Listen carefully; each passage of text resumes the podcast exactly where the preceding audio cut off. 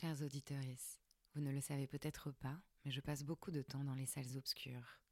Et le dernier film qui m'a marqué, c'est Rosalie, réalisé par Stéphanie Di Giusto, qui sort le 10 avril au cinéma. Rosalie est une femme hors du commun. Elle a une barbe et des poils. Son destin questionne le genre, dans la France puritaine de la fin du 19e siècle. Faisant fi du regard des autres, elle décide de faire de sa différence une force. Si ce film m'a plu, c'est qu'il montre l'émancipation d'une femme grâce à son corps. Elle s'offre la liberté d'être elle-même, elle transgresse. Et vous savez à quel point nous avons besoin de ces récits pour peupler nos imaginaires. Ce film, c'est aussi l'histoire d'un amour entre Rosalie, interprétée par l'exceptionnelle Nadia Tereskevich, et Abel, incarné par le génial Benoît Magimel. Un amour tortueux qui s'écrit à deux, qui montre la naissance du désir et comment il se construit. Vous pouvez retrouver le film dès le 10 avril dans toutes les salles obscures pour découvrir le destin hors du commun de Rosalie. Et d'ici là, je vous ai préparé une interview exclusive de la réalisatrice que j'ai eu le plaisir de rencontrer. Alors courez vite voir le film Rosalie à partir du 10 avril, exclusivement au cinéma. Ce deuxième cycle sur le ventre a été rendu possible grâce au soutien du groupe Chantel. Chantel, c'est un groupe de lingerie familiale qui a su relever le défi de se réinventer, capter l'air du temps et créer des sous-vêtements pour toutes les femmes, de tous âges et de tout corps. C'est aussi une équipe sincèrement mobilisée par l'idée de donner la parole aux femmes et de célébrer leur puissance et leur diversité. Merci à eux de continuer à nous accompagner dans cette aventure collective.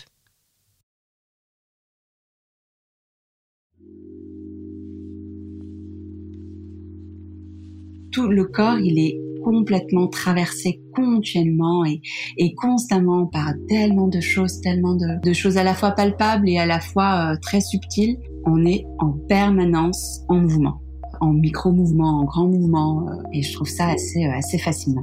Se sentir vivant en fait et vivante de par ces micro-mouvements et tous ces systèmes qui cohabitent ensemble et qui se relient pour faire en sorte que le système fonctionne bien. Bienvenue dans le podcast Ceci est ton corps, une mosaïque de témoignages sonores et intimes.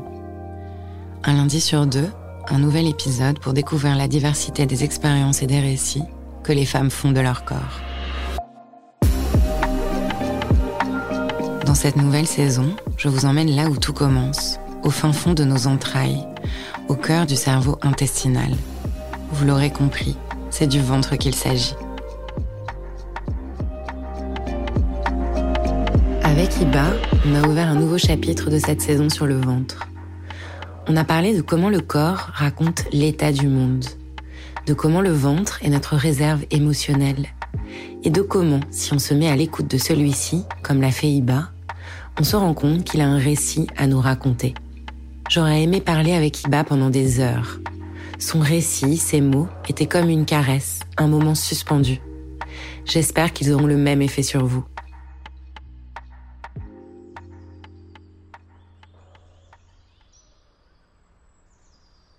Bonjour, je suis euh, Iba, j'ai 34 ans, je vis donc à Paris, j'exerce à Paris en tant que thérapeute et accompagnatrice en périnatalité et parentalité. J'incorpore dans mon accompagnement de l'ostéopathie, euh, des accompagnements énergétiques euh, à travers des soins venus de, de, des quatre coins du monde, notamment le soin cérémonie de soi qui est inspiré par le soin Rebozo et, et toute ma culture puisque je suis d'origine euh, tunisienne. Euh, et voilà, d'essayer de, de, m'imprégner et de m'inspirer de ce que j'ai euh, appris dans ma culture qui, qui m'ont fait justement être celle que je suis aujourd'hui et m'inspirer aussi de tous les voyages, de toutes les belles rencontres que j'ai pu faire pour euh, pour créer et co-créer avec euh, avec celles et ceux qui euh, le souhaitent des soins appropriés autour toujours de la parentalité et de la de l'accompagnement de la de la femme enceinte. Donc l'accompagnement préconception, pendant la grossesse, préparation à l'accouchement et en postpartum. Comment je perçois mon corps Alors? Selon moi, euh, déjà dans un aspect assez global, euh, le corps est vraiment un temple sacré il est, euh, il est notre maison, notre habitat et euh, il nous permet vraiment d'expérimenter euh, cette vie terrestre, cette vie en tant qu'humain, déjà avec soi, avec l'autre, en interaction complète, avec le, le microcosme, le macrocosme. Enfin voilà, il y a, y, a, y a, vraiment des dimensions assez intéressantes à investiguer et à expérimenter. Et donc mon corps, je l'ai toujours euh, plutôt euh, bien accueilli, apprécié. Alors j'ai eu à des moments de ma vie euh, des yo-yo, des prises de poids, des, des amincissements, des vergetures, qui à un moment moi me, dérangeaient un peu parce que je je voulais pas qu'on les voit. Donc sur la plage je les cachais un peu avec un pario machin et tout. Et aujourd'hui, bien au contraire, je, je les montre et j'en suis fière. Euh, c'est euh, c'est aussi des traces et des marques de mon de mon cheminement en tant que femme, hein, en tant que voilà euh, adolescente, jeune femme, femme, future mère.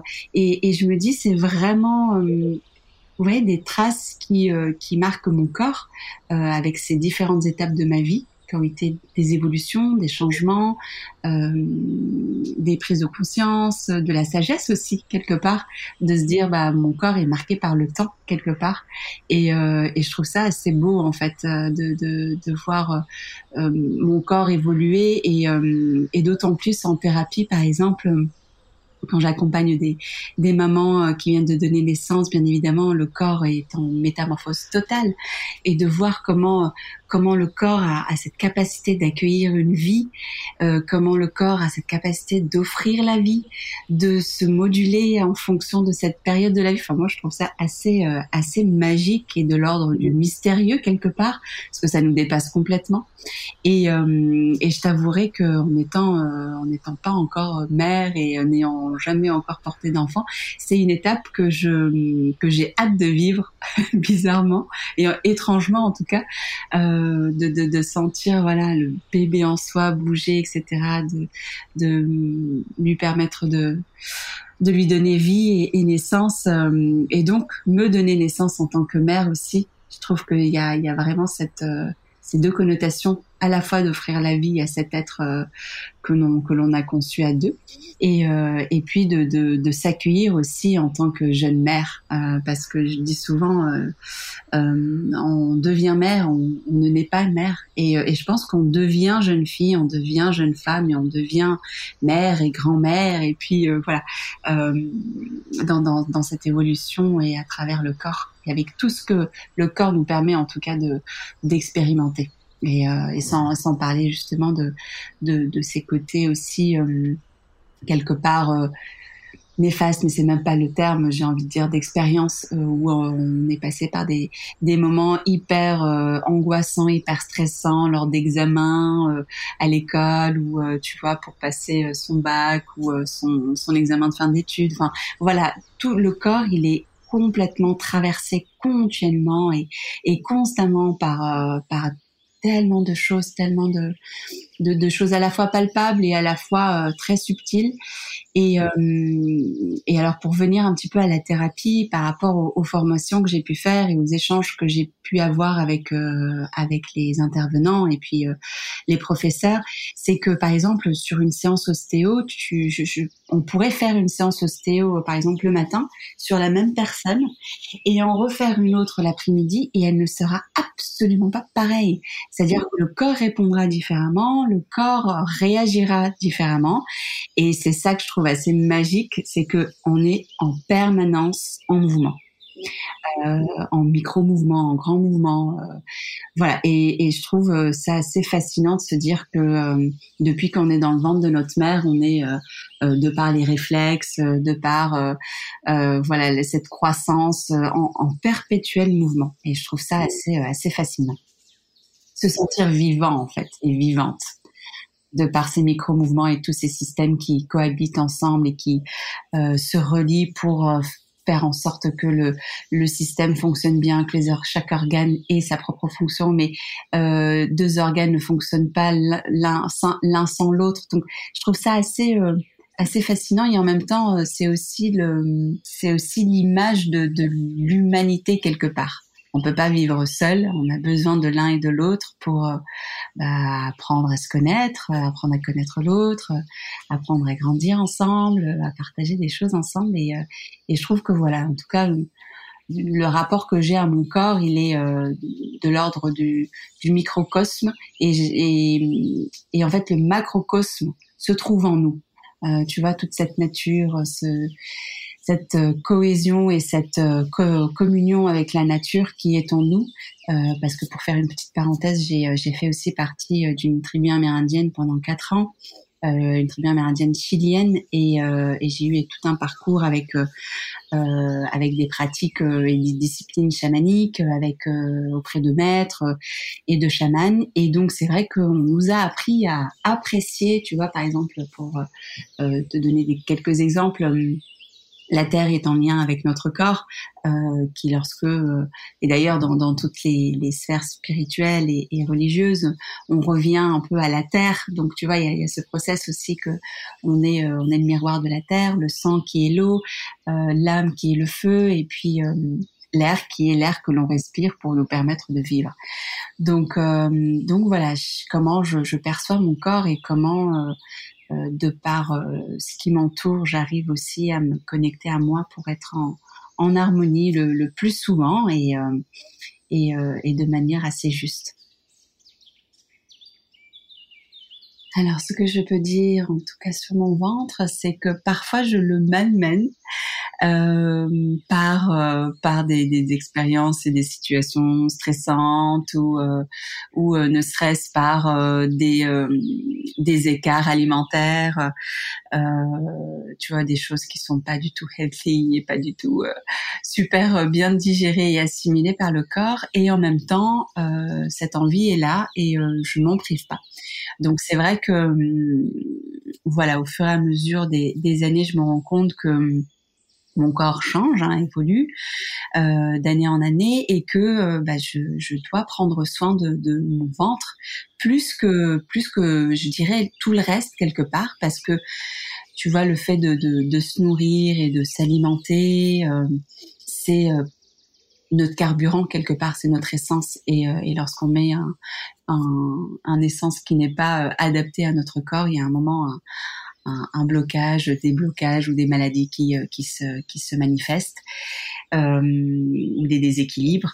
Et, euh, et, ça a été un peu mon cas, puisque alors c'est large, hein, bien évidemment, mais c'est en, tout cas euh, la partie du ventre et ma manière de, m'alimenter qui a été aussi une, euh, piste euh, pour ma guérison, puisque j'ai été diagnostiquée il y a deux ans de ça maintenant, en 2019, d'une hyperthyroïdie qui m'a complètement changé toute ma vision de mon corps, de de la manière de le mener, de le malmener, euh, de, de, vraiment me poser et de me dire ok, qu'est-ce que mon corps essaie de me dire aujourd'hui, qu'est-ce que euh, qu'est-ce qu'il m'exprime? Et euh, de prendre le temps de l'écouter, prendre le temps de l'accompagner aussi.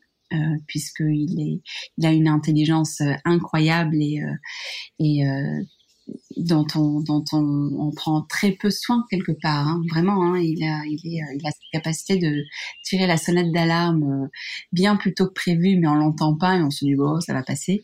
Mais, euh, mais une fois qu'il la, qu'il la tire vraiment très très fort, là on se dit bon, ok, on va se poser un instant, on va observer, s'écouter.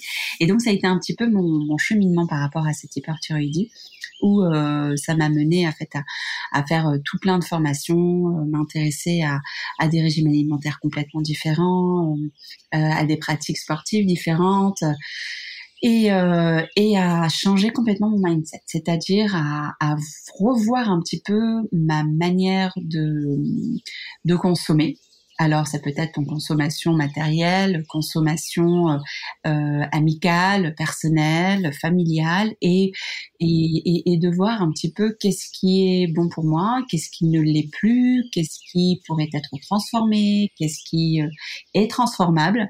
Et, et ça, c'est passé par le par le ventre. En tout cas, pour ma part, ça a été.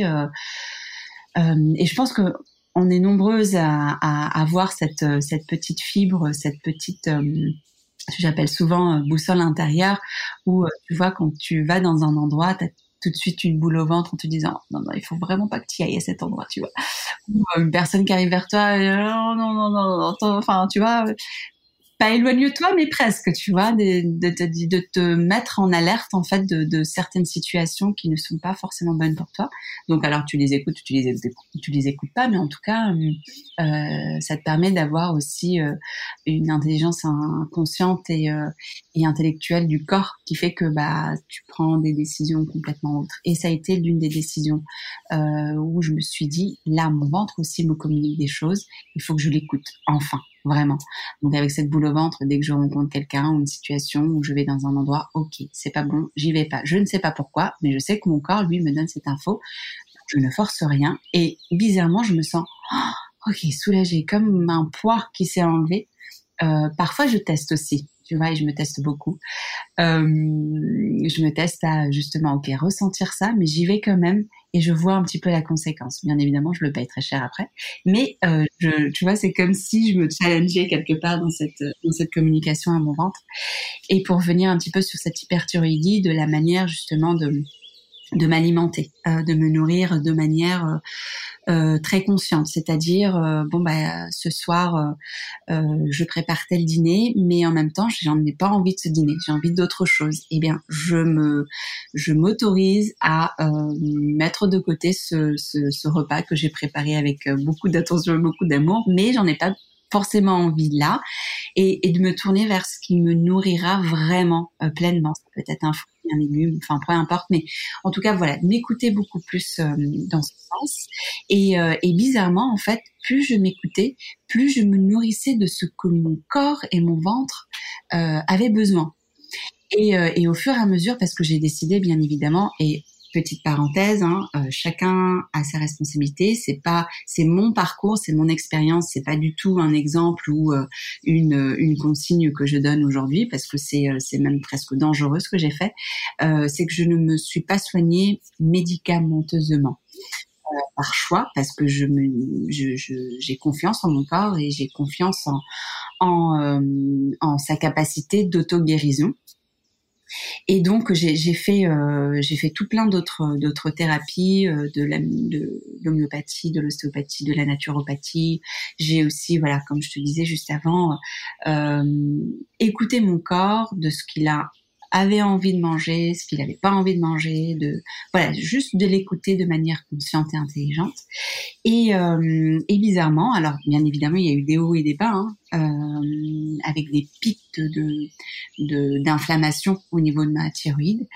Euh, et au fur et à mesure, en fait, mes hormones T3, T4 euh, thyroïdiennes sont devenues normales. Au bout d'un an, un an et demi, où vraiment, alors j'ai fait des des efforts euh, monstres hein, sur euh, certains aliments euh, qui étaient qui étaient selon moi nourrissants mais en fait c'était complètement toxique donc le sucre tout ce qui est gâteau pain enfin gluten etc et en fait, en, l'éliminant petit à petit, au fur et à mesure, mon ma thyroïde, se portait mieux. Et puis j'avançais dans les dans les examens, puisque j'étais tout de même accompagnée par un, une endocrinologue. Et au fur et à mesure des bilans sanguins et des euh, et des échographies, etc., j'avais certains nodules qui commençaient à, à rétrécir. Euh, enfin voilà, mes bilans sanguins allaient de mieux en mieux. Et, euh, et, donc j'ai continué dans ce cheminement justement de, de, de m'écouter de plus en plus. Et aujourd'hui, le seul truc, c'est que j'ai des anticorps encore un peu élevés, un peu excessifs, que j'essaie aussi euh, de par euh, la méditation, une activité sportive assez régulière, comme je te disais tout à l'heure, diminuer mon stress, me libérer de toutes les relations toxiques qui, qui me mettaient dans des états euh, vraiment à pas endormir en fait. Hein. Déjà que l'hyperthyroïdie te, te, te, fait faire des insomnies, mais euh, mais voilà, le stress aussi euh, accentuer tout ça. Et, euh, et, donc, au fur et à mesure, je, je me sens mieux, euh, je me sens mieux dans mon corps, je, j'ai moins de symptômes euh, d'hyperthyroïdie. Donc, il faut savoir faire une petite parenthèse, donc c'est insomnie, perte de poids, euh, parfois perte d'appétit, euh, un transit complètement déréglé, euh, des bouffées de chaleur et puis au moindre petit effort, c'est-à-dire qu'à l'époque, je traversais en courant, j'étais essoufflée, mais comme si j'avais couru le marathon, quoi. Donc euh, tout ça, voilà, ça se met en place petit à petit. À l'époque, pareil, euh, si je parlais autant, j'étais essoufflée. Enfin, c'était l'enfer. Ma vie était complètement euh, tournée autour de, de, de ce déséquilibre. Et je me suis dit non, en fait, enfin, j'ai 34 ans, j'en avais 32 à l'époque. J'avais pas envie de ça et j'avais envie de m'offrir une autre qualité de vie que que je m'offre aujourd'hui et qui me qui me rend vraiment bien dans ma peau, euh, voilà, bien dans mon corps, de l'accepter tel qu'il est et, et prendre le temps en fait de l'écouter, vraiment. Le moindre petit symptôme, le moindre petit bobo, la moindre petite alerte, ok, je me pose, je me prends limite. Alors, c'est ça aussi l'avantage que qu'on a en tant que qu'auto-entrepreneur. On peut moduler notre euh, notre en fonction de notre état d'esprit émotionnel et ce qu'on vit. Et, euh, aujourd'hui, je, je m'oblige, et je le dis hein, vraiment parce que c'est pas évident tous les jours, je m'oblige à prendre des jours off pour me poser, m'écouter et, euh, et poser les choses, tu vois.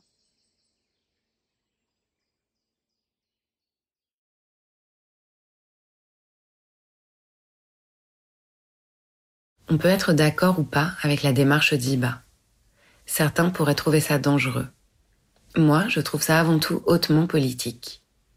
Parce qu'en faisant le choix de s'écouter, de se guérir avec son ventre, en prenant une voie qui n'est pas médicamenteuse, et en ayant confiance en sa capacité d'auto-guérison, Iba choisit son chemin pour se réapproprier son corps. J'adore cette phrase qu'elle dit, le corps est à l'image du monde. Et cela se vérifie particulièrement avec le microbiote. Notre corps a intégré l'histoire qui est la nôtre, et notre microbiote en est le reflet. Le microbiote, c'est l'ensemble des micro-organismes qui vivent dans l'intestin. Il est constitué essentiellement de bactéries. Et il y a une interdépendance telle entre les humains et leur microbiote qu'on ne sait plus très bien qui est la cause et qui est la conséquence dans ce couple. C'est une véritable symbiose. Dans un entretien à R22, la web radio des arts et du commun, Alexis Zimmer, philosophe et biologiste, explique comment la notion de corps universel est en train de s'écrouler. Ces corps, nos corps, il faut les situer dans un milieu, un environnement, parce qu'ils sont très différents d'une région à une autre. Au-delà des corps qui diffèrent, c'est le microbiote qui prend cher. Celui des populations urbaines européennes est radicalement altéré les recherches ont montré que le microbiote des chasseurs-cueilleurs, indemne des modes de vie industriels, est beaucoup plus riche que le nôtre. Il y a beaucoup plus de microbes, de variétés, de souches et d'espèces qui n'existent plus dans nos microbiotes. Est-ce que vous avez dans votre entourage des gens qui sont tout le temps malades? Eh bien ça, ça peut s'expliquer par un microbiote altéré on est à deux doigts d'établir que la recrudescence de maladies chroniques est liée à l'altération du microbiote. C'est vraiment important, parce que les bactéries qui sont dans notre microbiote intestinal façonnent ce que nous sommes. Elles participent à la manière dont nous nous comportons, elles conditionnent notre goût et notre odorat. Alexis Zimmer va même jusqu'à dire que notre inconscient est peuplé de bactéries. Aujourd'hui, on sait que les microbes peuvent être notre allié, pour restaurer des écologies perturbées et soutenir des santé vacillantes. Alors certains s'organisent pour préserver les microbes avant qu'ils ne disparaissent. C'est la mission du Global Microbiome Conservancy. Collecter et préserver la biodiversité des microbes intestinaux humains pour les générations futures. Alors, cultivez votre microbiote intestinal comme vous le feriez pour votre potager.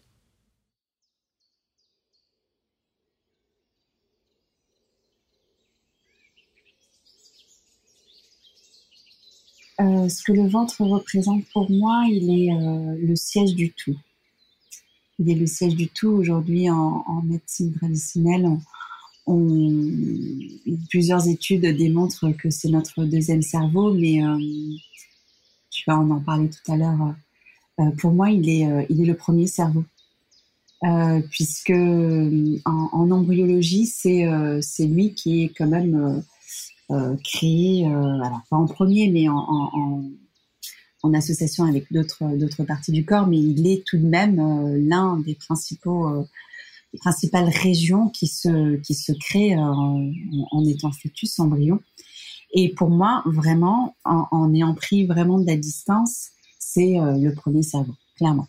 Euh, de par son intelligence, le nombre de neurones qu'on y a trouvé dans, dans, toutes ces recherches scientifiques. Et, et ce qu'il représente pour moi, c'est vraiment le tout. Sans lui, on serait pas ce que l'on est aujourd'hui. Sans lui, on serait pas euh, euh, la personne que l'on est, l'identité. Je, dirais même qu'il est, euh, euh qui façonne en fait la personne que l'on est. Tu vois, il y a, y a des, euh, des, études aussi qui, qui, parlent de microbiote, que bah, nos, comportements aussi varient selon notre état intestinal, notre état de santé de la flore intestinale. Et, euh, et ça, j'en ai aussi pris conscience euh, lors de, ma, de mon expérience chamanique, justement, où j'ai découvert l'irrigation du côlon. Et, euh, et j'en suis du coup devenue euh, thérapeute en irrigation du côlon en, amont aussi de l'ostéopathie, de tout ce que je propose à côté. Euh, et l'irrigation du côlon a été aussi une, une discipline qui m'a beaucoup aidée, euh, tu vois, à nettoyer, à, à, à, accompagner mon corps en le stimulant de par euh, des régions, tu vois, au niveau des vertèbres, euh, là où, euh, où sort justement le nerf qui s'occupe justement de toute la sphère digestive, de travailler sur le ventre, le bassin, travailler vraiment sur des points d'acupuncture, etc., d'acupression.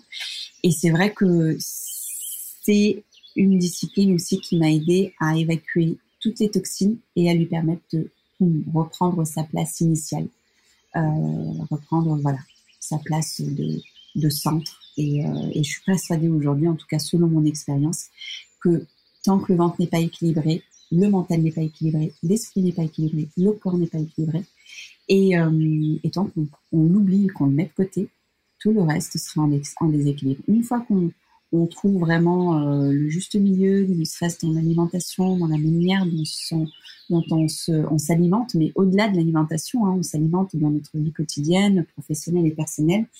Euh, le ventre, lui, trouve un équilibre et tous les autres systèmes suivent. Voilà ce que je pourrais dire sur le ventre. C'est vraiment le centre. Avec la famille, on, est très soudés et on est, euh, l'a été euh, de plus en plus au moment où justement on a eu cette, euh, expérience chamanique avec, avec la tribu amérindienne puisqu'avant c'était des, relations assez euh, assez complexes, hein, comme de nombreuses familles. Mais euh, ça se transforme, ça se module, ça s'organise. Euh, il y a des efforts à faire, il y a des, concessions parfois à faire. Et, et c'est vrai qu'aujourd'hui, avec la famille, je me sens complètement soutenue justement dans, dans cette dans ce chemin de guérison, d'auto-guérison et, euh, et on se soutient tous euh, les uns les autres. Alors il faut savoir que je, je suis d'une famille nombreuse, donc on est euh, quatre frères et sœurs et, et mes parents, donc on a trouvé aujourd'hui un équilibre assez euh, assez intéressant puisqu'on se porte euh, mutuellement. Et euh, et on s'échange nos tips de bons conseils de de, thérapeutes qu'on a appréciés et qu'il faut absolument que ma sœur ou mon frère aille voir ou ma mère ou autre. Et et c'est vrai que ce rapport à nos corps est hyper important parce que on, est issu donc d'origine tunisienne. Donc le rapport au corps est super important. On se masse beaucoup, euh, on, se touche beaucoup, on est très tactile. Si on l'est pas, ça fait bizarre, c'est que tu es malade ou que tu vois, c'est, une, autre, euh, d'autres valeurs et d'autres, perceptions du corps. Et donc, euh, c'est vrai que toute la sphère du ventre, elle est, elle est beaucoup mentionné dans la famille et euh, surtout avec euh, ma mère et mes sœurs, euh, puisqu'elles sont toutes les trois donc mères, avec ma mère qui est grand-mère aujourd'hui. Et on parle beaucoup de ça. On parle beaucoup de, de des grossesses de maman, notamment pour venir un petit peu à ce que ce que j'ai pu vivre aussi dans le ventre de ma mère. On était des jumeaux et ma mère a perdu l'un des jumeaux donc ma frère ou mon frère ou, ou ma sœur. Et, donc, elle m'en a beaucoup parlé, en fait, de cette perte. Et qui était super intéressante pour moi parce qu'en fait, j'ai grandi avec euh, cette absence je ne savais pas expliquer. J'ai fait plein de thérapies euh, psy, euh, enfin bref, psycho, etc. Et, euh, et jusqu'au jour en fait où ma mère euh, me partage donc son expérience avec son ventre et, et comment ce qu'elle a vécu justement cette perte, euh, puisque juste avant elle avait aussi voilà perdu un enfant. Et donc mon histoire m'a permis de comprendre moi aussi ma vision du monde, ma vision de mes comportements et de mes comportements eux-mêmes et, euh, et c'est vrai que c'est quelque chose qu'on en parle très très facilement en fait à la maison.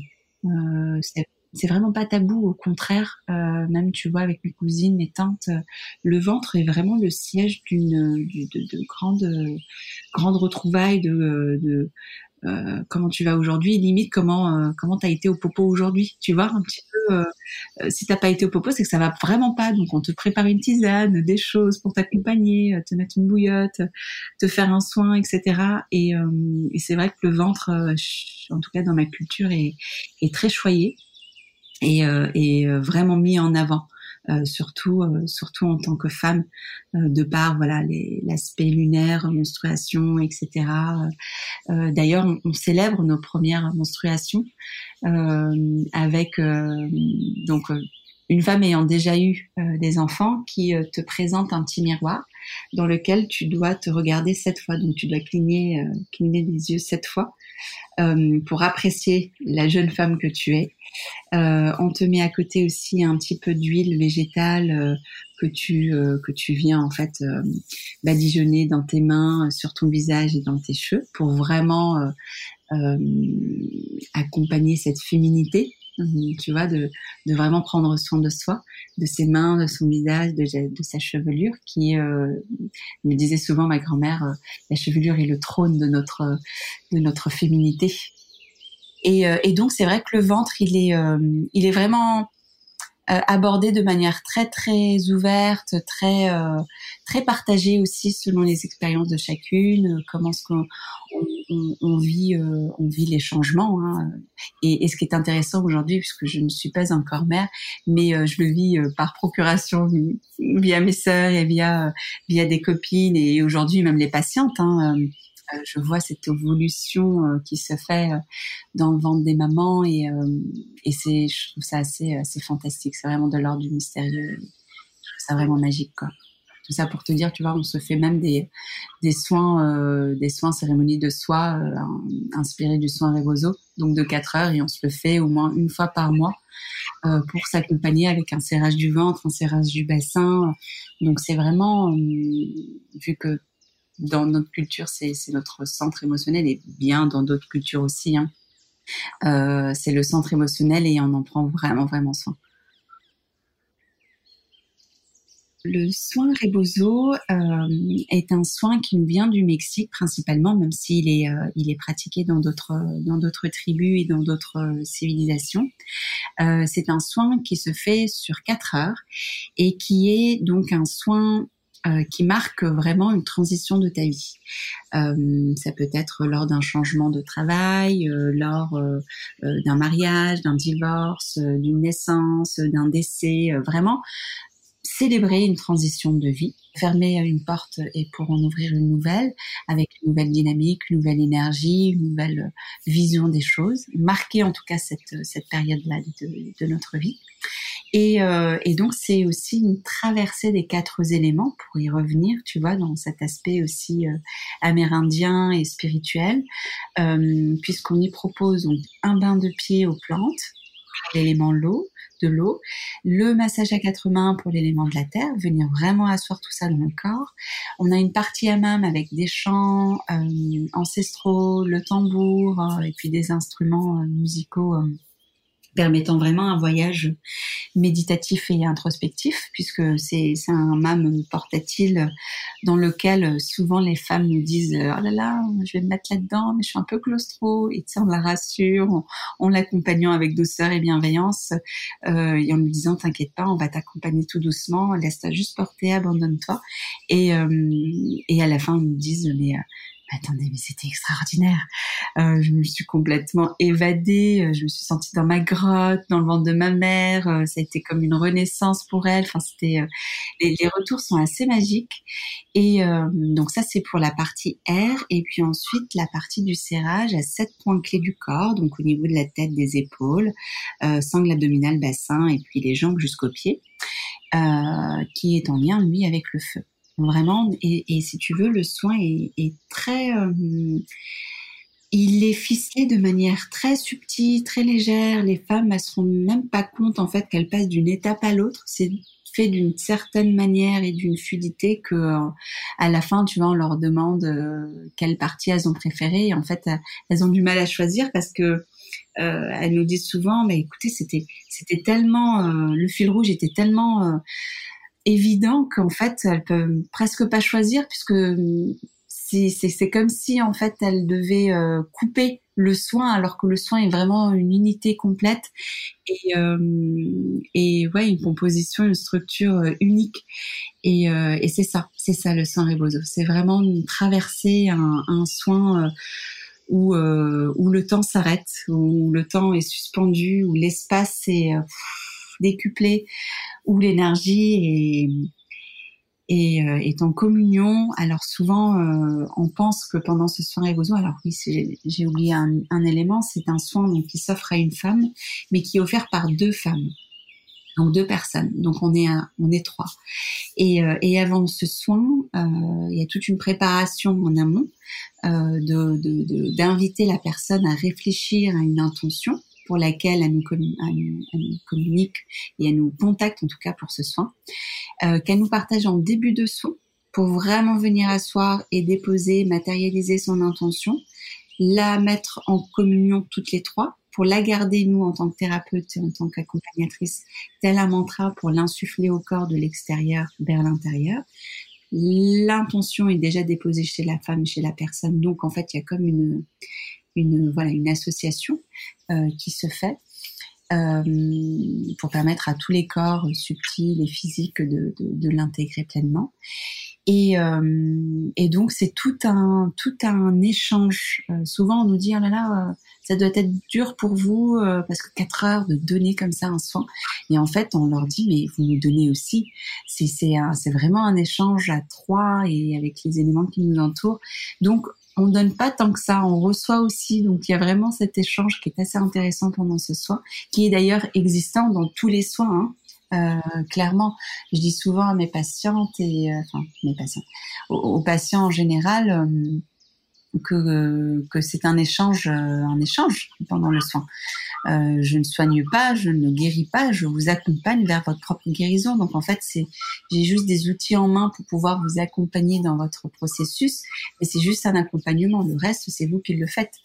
Euh, et voilà, il y a, y a, vraiment cet échange parce que je reçois aussi de l'information de ce corps, de l'information du, du quotidien de cette personne pour euh, voilà essayer d'avoir des éléments nécessaires pour l'accompagner au mieux dans son processus. Alors le message que j'aimerais faire passer à mon ventre, c'est tout d'abord pardon.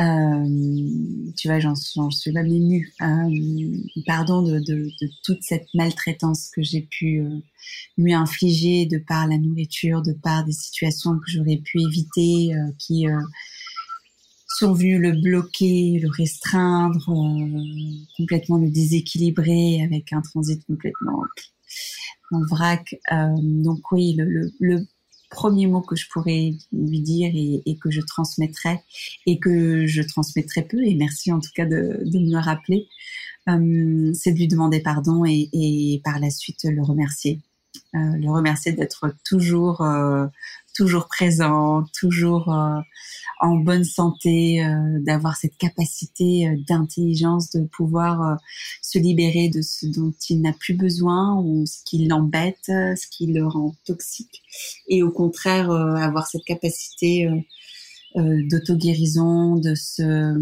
régénérer, de régénérer la flore intestinale pour nous sentir bien, nous permettre d'être d'être en bonne santé. Euh, donc ouais, ça serait les mots pardon et, et, merci et ça me rappelle en même temps, euh, si je peux me permettre, un soin que j'ai pu faire avec une thérapeute en Chinitsang. C'est un soin qui, qui est vraiment lié au, ventre et qui m'a tellement bouleversée et en même temps tellement connectée à ma lignée de femmes et de ressentir euh, vraiment à la fois toute la souffrance de toute euh, cette lignée de femmes et à la fois euh, cette bénédiction d'aujourd'hui d'être la femme que je suis et, et, de tout ce que je porte en moi qui m'appartient pas forcément et qui appartient à toute ma lignée.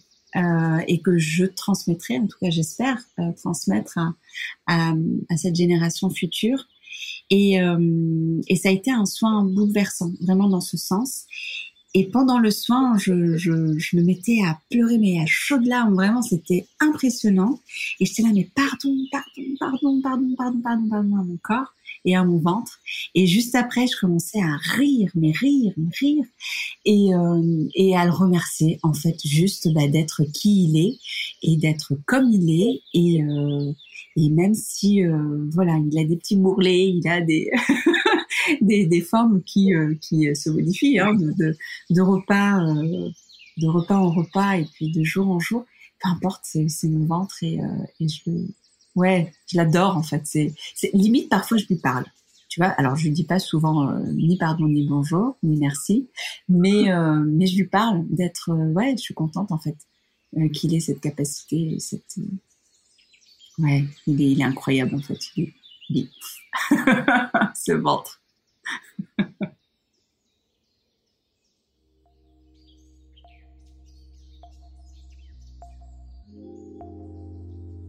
Merci à Iba pour son témoignage. Il résonne particulièrement avec celui de Zoé qui nous parlait de sa lignée de femmes et celui d'Aurélie qui s'est formée en massage Tsang, cette approche issue de la médecine traditionnelle chinoise qui s'appuie sur les cinq systèmes majeurs du corps pour harmoniser les émotions. Si ça vous a touché, ému et donné de la force, n'hésitez pas à partager ce podcast. Faites-le résonner. Vous pouvez le noter ou mieux, laisser un commentaire sur les plateformes d'écoute. En attendant, je vous mets tous les passionnants articles que j'ai utilisés pour cet épisode dans la description. À très vite!